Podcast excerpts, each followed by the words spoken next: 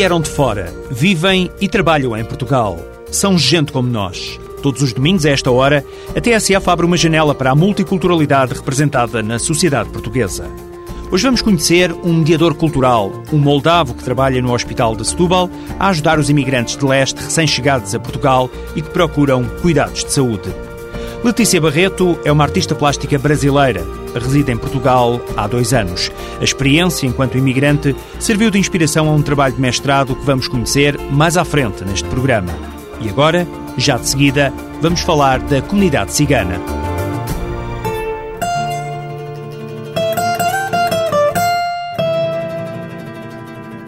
Começo o Gente Como Nós deste domingo por folhear o último livro publicado na coleção Olhares, uma coleção sobre a comunidade cigana publicada pelo Alto Comissariado para a Imigração e Diálogo Intercultural. Este livro é mais uma compilação de estudos feitos com o propósito de conhecer mais e melhor a comunidade. Tem como título Etnografia e Produção de Conhecimento.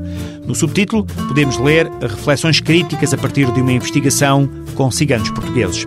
A socióloga Maria José Casanova é autora do oitavo livro desta coleção, uma parte, uma pequena parte de um trabalho de doutoramento que teve como objeto de estudo cinco famílias alargadas residentes no Porto e em Braga. Esse interesse surgiu por ser uma população que é muito pouco conhecida do ponto de vista da cultura, e então quando eu comecei a estudar, praticamente não existiam estudos a esse nível, e sendo desconhecida, aquilo que existia sobre esta comunidade, estas comunidades, eram estereótipos, ou seja, um conhecimento que é um desconhecimento e que de facto não potencia a relação entre culturas.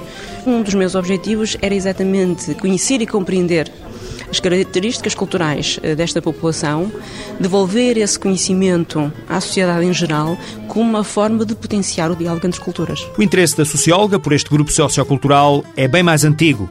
Maria José começou por descobrir de que forma a socialização familiar da comunidade cigana influencia a permanência das raparigas na escola. No meu primeiro trabalho como estudante finalista, o meu objetivo era conhecer as formas de socialização das raparigas e a relação que estabeleciam com a escola, com uma instituição específica que era a educação pública, digamos assim, não é? Portanto, esse era um dos primeiros objetivos porque dos contactos já prévios que tinha tido com a comunidade, tinha a ideia de que a mulher acabava por ter um papel um pouco subalterno e também eh, alguma dificuldade de frequência de uma frequência escolar prolongada. O número 8 da coleção Olhares foi o resultado de dois anos de convivência diária com uma comunidade cigana da região norte. Durante a apresentação do livro no auditório do Centro Nacional de Apoio ao Imigrante de Lisboa, o investigador e sociólogo Pedro Silva referiu-se à importância do método etnográfico nesta investigação. É a própria natureza do método etnográfico de pesquisa, de produção de conhecimento, que passa pelo convívio prolongado com os outros e que, desse ponto de vista, e tendo em conta depois todo um conjunto de procedimentos técnicos que é preciso pôr em prática, é, é de facto um excelente meio de conviver com outras culturas e de termos acesso a outras maneiras de ser e de estar e de entender e desse ponto de vista procurarmos fazer pontos entre as outras culturas e a nossa própria. Uma relação que obviamente tem que ser sempre bilateral. Outro aspecto que me cativou também particularmente nesta obra da colega Maria José Casanova é de facto todo o conjunto de aspectos que ela nos mostra ali sobre características da cultura cigana, alguns que eu julgo não muito explorados e que penso que são extremamente interessantes. E por outro lado, ainda, o conjunto da obra está escrito uma escrita que, sem perder o rigor científico, é extremamente acessível, de tal maneira que o julgo pode ser lida por qualquer leigo na matéria e para mim essa é também uma das grandes virtualidades da obra. E o que é interessante é que ao mesmo tempo que nós estamos a tentar conhecer e compreender aquela cultura, eles estão a tentar conhecer e compreender este outro que está lá no meio deles, para ver em que medida é que o podem aceitar ou rejeitar. E então, por exemplo, eu fui alvo de imensa curiosidade, que é onde é que trabalhava, se era casada, tinha filhos, onde morava, onde moravam os pais, que é que faziam nos meus tempos livres, etc. Ou seja, ao mesmo tempo que eu procurava conhecê-los, eles procuravam construir o meu retrato, digamos assim, como uma forma de ver se eu seria digna ou não da sua confiança e da sua aceitação. A primeira parte da etnografia e produção de conhecimento, reflexões críticas a partir de uma investigação com ciganos portugueses, procurou, antes de mais, esclarecer como se faz etnografia com grupos minoritários. Este é um livro que procura conhecer e compreender processos de produção e reprodução cultural e social desta comunidade, a comunidade cigana. Desta segunda parte do livro, eh, fala sobre a lei cigana do ponto de vista da sua praxis, ou seja, como é que uh, são estabelecidos os compromissos, como é realizado o casamento, uh, como é vivido o luto, como é vivido o comprometimento, quem é que tem o poder de romper o compromisso numa relação a dois como é a relação homem-mulher em termos de relações de poder, as relações de género enquanto relações de poder, que tipo de poderes é que a mulher tem, que tipo de poderes é que o homem tem, qual é a sua língua, origem, eh, como é que se concretiza aquilo que se chama o Tribunal Cigano, que é uma forma de resolução de conflitos que é intraétnica, não é? Maria José Casanova apresenta uma cultura reconfigurada perante a cultura vigente há 500 anos e deita assim por terra alguns dos estereótipos que ainda hoje persistem. Não abandonar os idosos em lares não colocar crianças em orfanatos, não deixar os seus doentes isolados sozinhos nos hospitais. Isto são valores que para eles são fundamentais, são valores de coesão grupal e de proteção grupal, que são fundamentais para a sua reprodução e a sua manutenção enquanto grupo cultural autónomo, digamos assim, não é? E que normalmente não são perspectivados pela sociedade maioritária desta forma. Um outro estereótipo muito comum é que os ciganos normalmente são trapaceiros, que vivem de expedientes, que vivem de roubar. Bom, eu acompanhei-os durante dois anos nas feiras, nos seus locais de trabalho. E o que acontece é que se nós perguntarmos a alguém quando vai a uma feira se os feirantes não ciganos trabalham, ninguém diz que não trabalham. E no entanto, os ciganos estão lá a fazer o mesmo tipo de papel, têm o mesmo tipo de profissão e olham-nos como sendo não trabalhadores, como ociosos. E por exemplo, para ir a uma feira, levantam-se às 4, 5 da manhã para preparar as carrinhas, depois é montar as tendas, depois vender o dia inteiro, recolher o material todo à noite e fazer isto várias vezes por semana. E os dias em que não fazem feiras vão comprar o material, preparar o material, etc. Não é? Portanto, esta ideia de que não trabalham é uma ideia falsa. Colocada perante esta nova publicação, a coordenadora do Gabinete de Apoio às Comunidades Ciganas do ACIDI, Maria Helena Torres, garante que o tema tem suscitado alguma curiosidade e que a coleção Olhares tem sido bem recebida pessoas estão um bocadinho ávidas de documentação nesta área. E como há pouca, vão sendo coisas sobre ciganos, obviamente que sim, mas como vieram assim vários estudos em várias áreas, quer na saúde, quer nas representações sociais, portanto houve uma série de vertentes que foram tocadas, eh, as pessoas realmente foram muito receptivas e gostaram imenso e já não é a primeira vez que perguntam quando é que vai haver um novo, um novo estudo depois da, da coleção Olhares. E nós estamos à espera e abertos uh, a propostas não é? Para, para, fazermos mais publicações. Etnografia e produção de conhecimento. É o oitavo livro da coleção Olhares e o primeiro de uma trilogia da socióloga Maria José Casanova. Na calha está um segundo trabalho sobre a etnicidade e a educação familiar. O terceiro será dedicado à educação escolar e ao mercado de trabalho.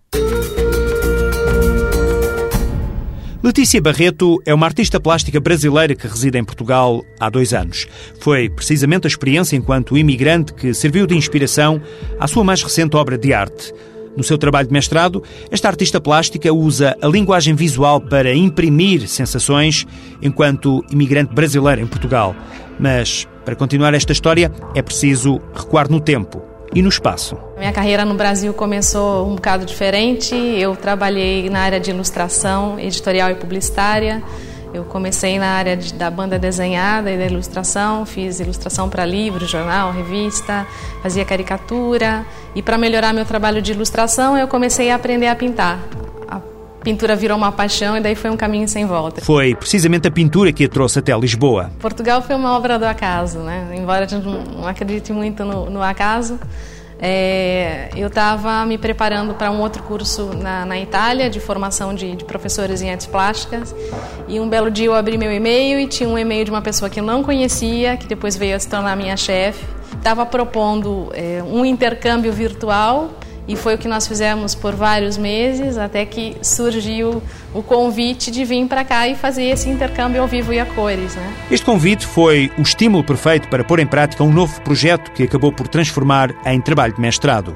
Em vez de carvão ou pincel, Letícia usou carimbos com diferentes palavras e de diferentes espessuras.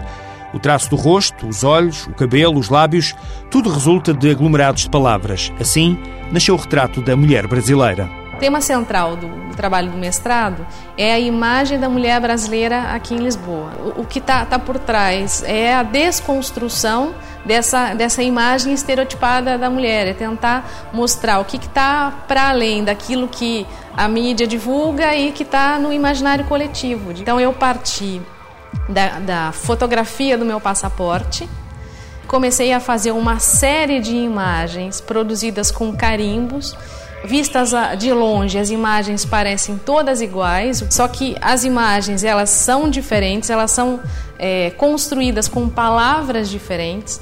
Cada palavra ela está associada a algum estereótipo, alguma expressão relacionada ao imigrante, especial ao imigrante brasileiro. O trabalho sempre joga com essa ideia da ilusão e da ironia.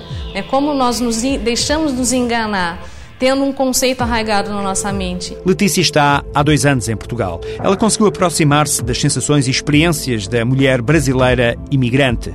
Experiências que passaram para uma tela e que permitem diferentes níveis de leitura.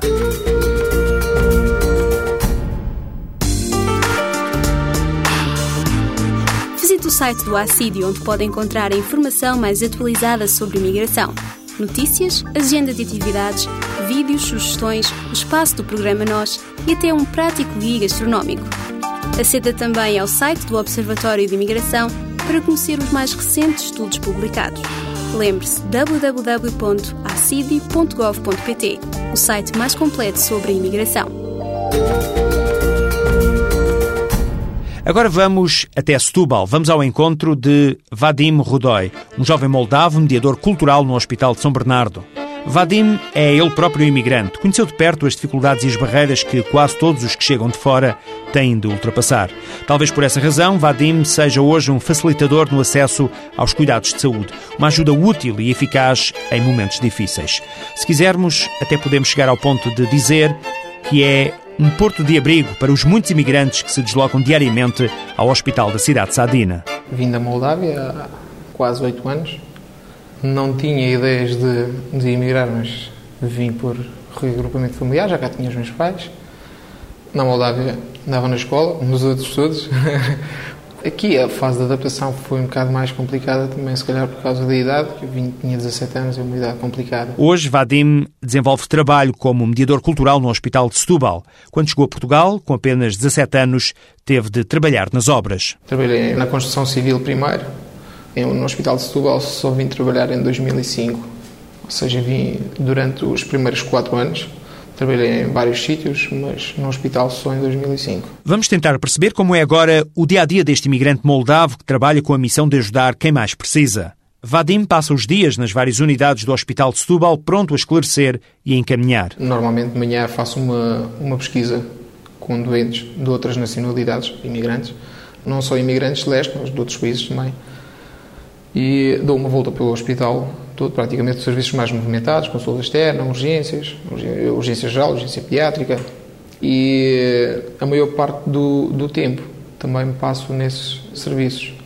Há pessoas que já me conhecem a mim como Vadim e como profissional aqui no, no, no hospital, como mediador, e que antes, se calhar, de se dirigirem ao, ao guichê para fazer a inscrição, já vêm ter comigo, portanto já se começa a ganhar uma certa confiança, um reconhecimento pela parte dos utentes e depois é, é dar apoio, tanto aos utentes como aos profissionais, não seja o que for preciso. Quando ninguém fiscaliza no hospital os vistos das pessoas, estamos numa fronteira. Por vezes é complicado fazer essas pessoas entender que, em primeiro lugar, está a saúde e depois é as taxas moderadoras ou, ou é o visto ou, ou o resto dos papéis. Vadim dedica-se de corpo e alma a esta missão e tem plena consciência da importância do trabalho que desenvolve. Em primeiro lugar, é ser útil, porque eu, quando vim para Portugal, tinha cá os meus pais que me serviam de ponte. E há pessoas que vêm para Portugal, não têm cá ninguém, e depois, por vezes, a, a fase ou nunca chegam a integrar, ou então a fase de integração deles é bastante complicada. penso que as pessoas veem em mim também um apoio, por vezes vêm fazer perguntas sobre coisas que não têm nada a ver com, com a área de saúde, com hospitais, mas vêm, vêm pedir apoio por outras questões que têm a ver com a integração deles cá em Portugal. E, e acima de tudo, é, sinto-me útil. Vadim é uma das peças deste puzzle dos serviços disponíveis no Hospital de São Bernardo, em Setúbal. E é também, ao mesmo tempo, um exemplo a seguir na integração dos recém-chegados a Portugal. A terminar mais este Gente Como Nós, deixo no ar duas sugestões. A primeira é um site na internet ou um sítio, utilizando o termo correto do português. Na prática, é um espaço na internet onde ganha vida a plataforma das estruturas representativas das comunidades de imigrantes em Portugal. A lógica é a aproximação às associações de imigrantes, o reforço do espaço de divulgação das atividades do movimento associativo e da própria reflexão dos dirigentes associativos sobre a integração de imigrantes. Esta plataforma das estruturas representativas das comunidades de imigrantes, PERCIP, colocou recentemente em funcionamento o site www.percip.pt. A segunda sugestão está relacionada com uma arte tradicional chinesa. É uma exposição de papéis recortados chineses no Porto. São mais de 70 exemplares que ilustram a riqueza dos detalhes desta arte. Os signos do zodíaco, o matrimónio e a ópera chinesa foram alguns temas que serviram de inspiração às obras de um conjunto de artistas anónimos. A exposição pode ser vista na Galeria Oficina das Coisas, na cidade do Porto, até 6 de março. Agora, mesmo a finalizar, o endereço eletrónico do programa pode ser usado usado para críticas e sugestões. Então é assim, gente como nós, arroba pgm.pt. Gente como nós, arroba pgm ou pgm.pt. Este é um programa que resulta da parceria entre o ACIDI, Alto Comissariado para a Imigração e Diálogo Intercultural, e a TSF, uma iniciativa apoiada pelo Fundo Europeu para a Integração de Países Terceiros, produzida semanalmente pela PGM, Projetos Globais de Média.